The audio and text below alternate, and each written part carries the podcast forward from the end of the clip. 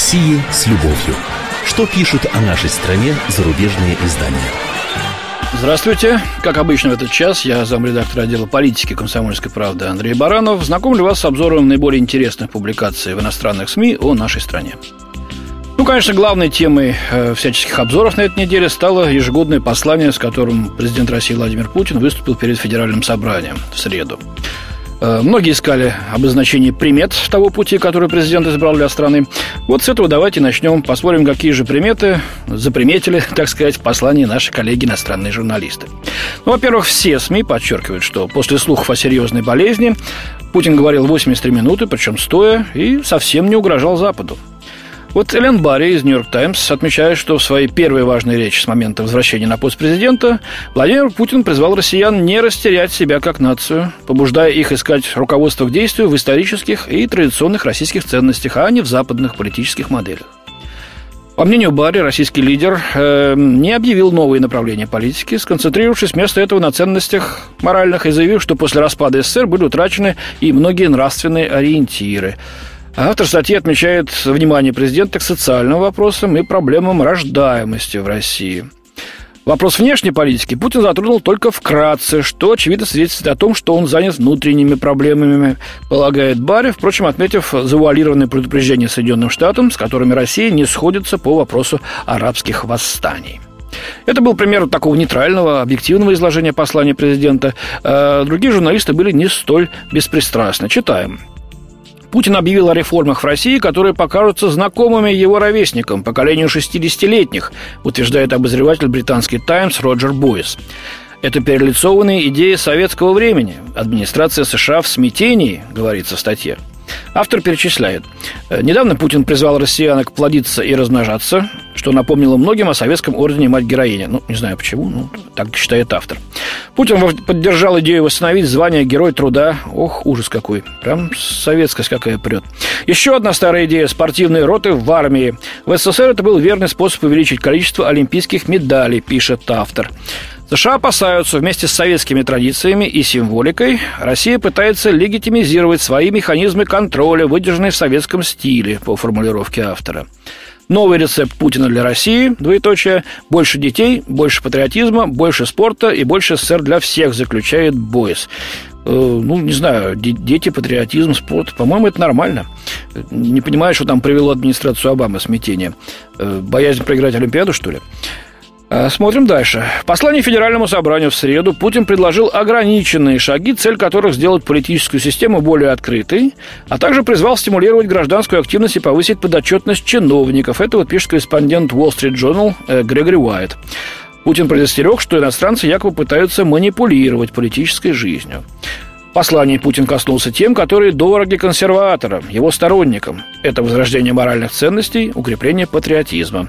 Президент признал, что экономическая ситуация ухудшилась и почти умоляюще, вот так пишет автор, призвал ускорить рост до 5-6%.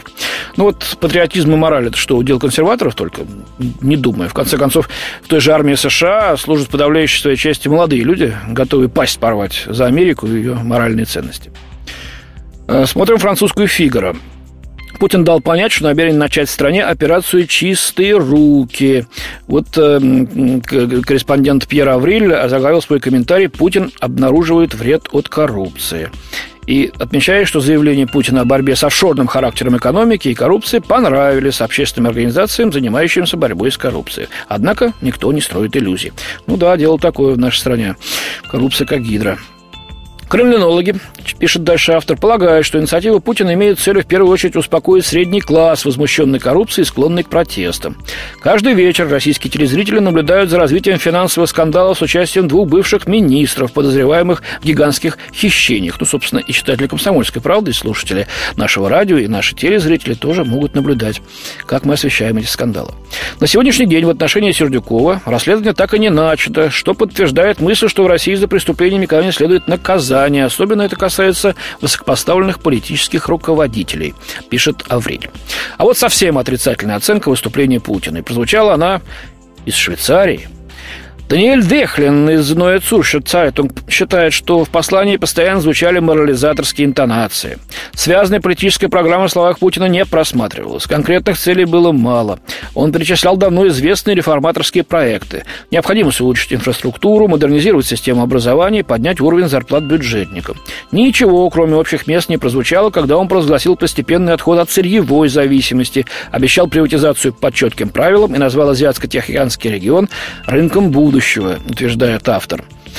Путин говорил о реформах политической системы, децентрализации государственной власти и вреде коррупции, но не упомянул недавние коррупционные скандалы. И, наоборот, очень кратко упомянул гражданское общество и протестные движения. По словам автора статьи, он говорил о диалоге, но не сказал, как он должен выглядеть или как сделать его интенсивнее. Ну, в общем, куда ни кинь, везде клин получается, у уважаемого французского коллеги.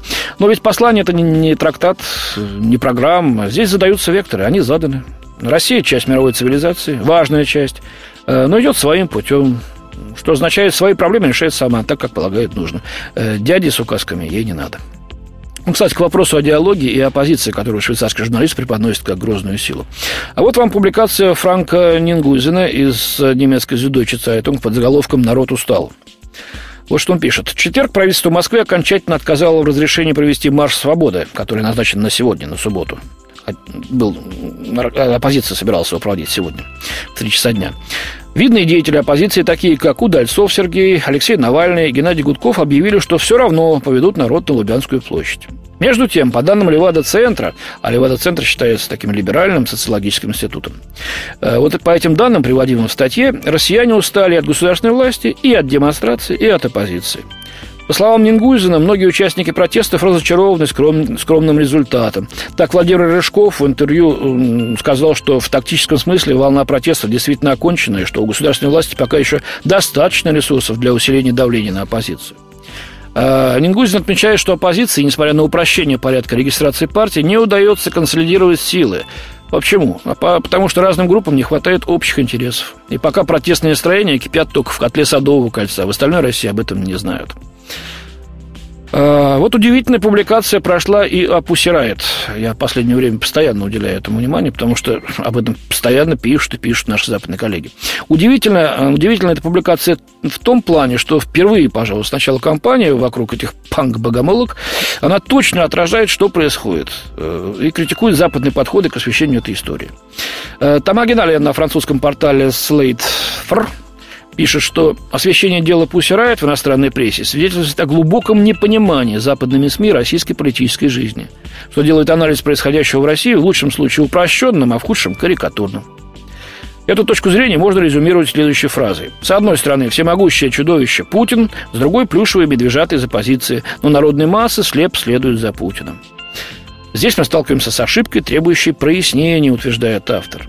С самого начала западные СМИ уделяли делу Пусси Райт непропорционально большое внимание. Одна из задержанных девушек, Надежда Толоконникова, попадала в объективы камер чаще других, по-видимому, из-за своей фотогеничности. Такое избирательное возмущение связано с душераздирающим характером этой истории. Три невинные и беззащитные девушки против всемогущего царя.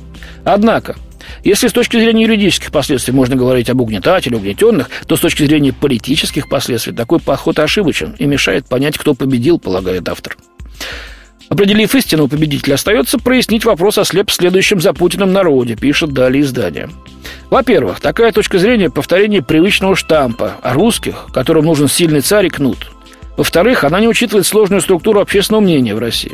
Кроме того, Западные СМИ, пишет француз, совершенно упускают из виду религиозную составляющую этого дела, в то время как опрос ЦИОМа показал, что 23% считают выступление богохульным действием, а еще 23% актом вандализма.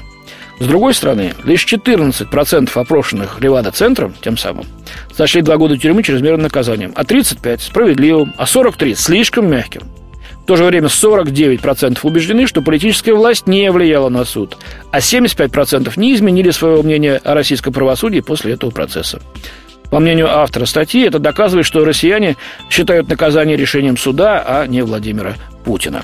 Вот такая публикация. Ну, она единичная, конечно, на фоне стереотипных, э, потока стереотипных э, статей и анализа, анализов э, вот в том ключе, как э, смеется э, в данном случае Тома э, Геналия. С одной стороны, зловещий Путин, с другой – плюшевый медвежатый из оппозиции. Ну и в завершение. Бенджамин Канелли с французской Леко довольно забавно написал о заповедях предпринимателя в России. Работающие в Москве европейские предприниматели рассказали ему о трудностях, с которыми они сталкиваются в нашей стране. Сотрудник московского филиала одной из крупных французских компаний признается, что после полугода работы в России он доволен, но изнурен. Такая двойственная реакция свойственна практически всем европейским предпринимателям, оказывающимся в Москве. А экспат-старожилы, испытывающие легкую ностальгию по безумным 90-м, предупреждают, что сегодняшняя Россия стала более цивилизованной, но не такой веселой. Все согласны в одном – работать в России – непростое дело, а заключить контракт еще сложнее. Чтобы чего-то добиться, нужно отвлечься от технических деталей и политизировать вопросы сотрудничества, убежден один из бизнесменов. Нужно использовать все рычаги и понимать, какие настроения в Кремле, рассказывает он. Ну, правда, плюс Путина в том, что он обычно делает то, что говорит. На региональном уровне все начинается с губернатора. В случае его согласия соглашается и администрация. Если нет, вас ждут ужасные трудности. Совет попросите номер его мобильного, рекомендует сотрудник французской компании. В каждом регионе свои круги влияния. Иногда приходится обращаться даже к представителям Русской Православной Церкви, рассказали корреспонденту. Проблема с российскими партнерами в том, что они не умеют, как считают французы, вести переговоры. Мы-то мы выдвигаем ультиматумы, мы русские, да, что затрудняет какой-либо конструктивный диалог. Это вот признается сотрудник компании «Тоталь», год назад надеявшийся стать соинвестором Штокмановского месторождения в Арктике. Русские чемпионы отказа. Они приходят с уже готовым решением в голове и ждут, что мы запрыгаем от радости. Им надо доказывать, что настоящий диалог помогает найти лучшее решение. Они убеждены, что кто-то всегда проигрывает, делится впечатлением предприниматель в сфере гостиничного бизнеса. Иными словами, резюмирует издание, переговоры в Москве разительно отличаются от спокойной обстановки парижских кабинетов. В любой момент партнеры могут повысить тон, выйти из себя, хлопнуть дверью. Русские уважают только сильных и презирают слабых. Они вас проверяют. Покажите мускулы, но не наглее, приводит газета совет одного наблюдателя. Решающее значение для российских бизнесменов имеют личные отношения. Главный практический совет – говорите по-русски. Ваш собеседник поведет себя по-другому, и вы больше добьетесь, уверяют опытные э, эксперты. Еще один совет – всегда приходить с подарком, оригинальным или прямо уж дорогим. Издание называет подарки, которые принято дарить в течение всего года, настоящим культурным феноменом России – Самое лучшее, когда вас приглашают в баню на выходных, объясняет руководитель филиала компании. Чаще происходят кулинарные встречи. За щедро накрытым столом надо показать, что ты умеешь пить и произносить тосты. В России все возможные мыслимые проблемы свалятся на вас. Безопасность, мошенничество, налоговое, право собственности, преступность, попытки коррупции. В лучшем случае одна с другой, но чаще все сразу, говорит предприниматель. По мнению одного француза, российский девиз лихорадочно делать в последнюю минуту то, что можно было сделать спокойно и заранее. Вот это очень точно. А в России всегда достаточно трудностей логистических, таможенных, налоговых, бюрократических. Подпись под документом – волшебная формула в России. Здесь везде ставят подпись, на каждой странице контракта, а не только в конце. Будьте внимательны. Многие оказываются в суде из-за того, что не хватает какой-либо подписи или бумаги, предупреждает адвокат. Лучше выход – нанять команду юристов. Э, такой хаос подчас преподносит сюрпризы, и организация по-русски может оказаться даже более эффективной, так как процесс принятия решений сокращается, настаивает один предприниматель. Правда, ключом к ускорению принятия решений сплошь и рядом становится что? Взятка. Ну что ж, может, увы, и нелицеприятный анализ, но, по-моему, очень честный и точный. У меня на сегодня все. До свидания. Хороших выходных. Не замерзните, пожалуйста. В студии был замредактор отдела политики комсомольской правды Андрей Баранов. О России с любовью. Что пишут о нашей стране зарубежные издания?